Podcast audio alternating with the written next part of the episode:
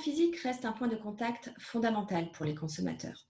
Et le nombre de nouvelles technologies présentes dans la distribution physique ne cesse d'augmenter. Notre recherche étudie comment l'expérience client issue de l'utilisation d'une borne interactive peut agir sur la valeur d'achat, l'imagerie mentale, mais aussi sur les intentions comportementales du consommateur. Ainsi, connaître les effets d'une borne en magasin permet aux distributeurs d'améliorer leur service client et de répondre à des consommateurs toujours plus exigeants.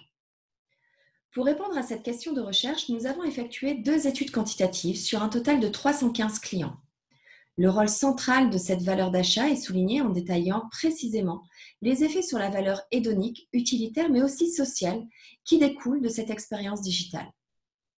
Les influences de plusieurs composantes de l'expérience client sont analysées sous l'angle des dimensions sensorielles, pragmatiques, cognitives et sociales. Nos résultats confirment que ces dimensions agissent bien sur les composantes de la valeur d'achat, sur l'imagerie mentale de soi et sur les intentions comportementales.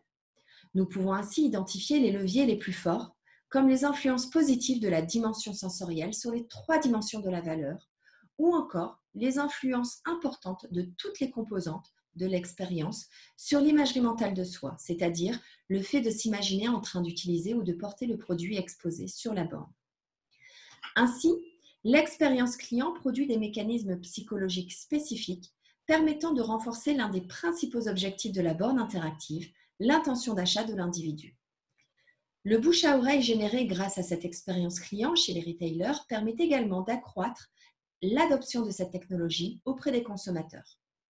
Enfin, le rôle médiateur quasi généralisé des trois dimensions de la valeur d'achat et de l'imagerie mentale dans les relations expérience client intention comportementale est confirmé dans notre recherche. Concernant les contributions théoriques, il convient de considérer la borne interactive comme un élément de proposition de valeur faite au consommateur et ne pas se focaliser uniquement sur les caractéristiques qui doivent faciliter son utilisation. Il est utile de prendre en compte les quatre dimensions de l'expérience client et d'aller ainsi plus loin que les études qui évaluent les contributions de la valeur de chaque canal à la valeur d'achat omnicanal général.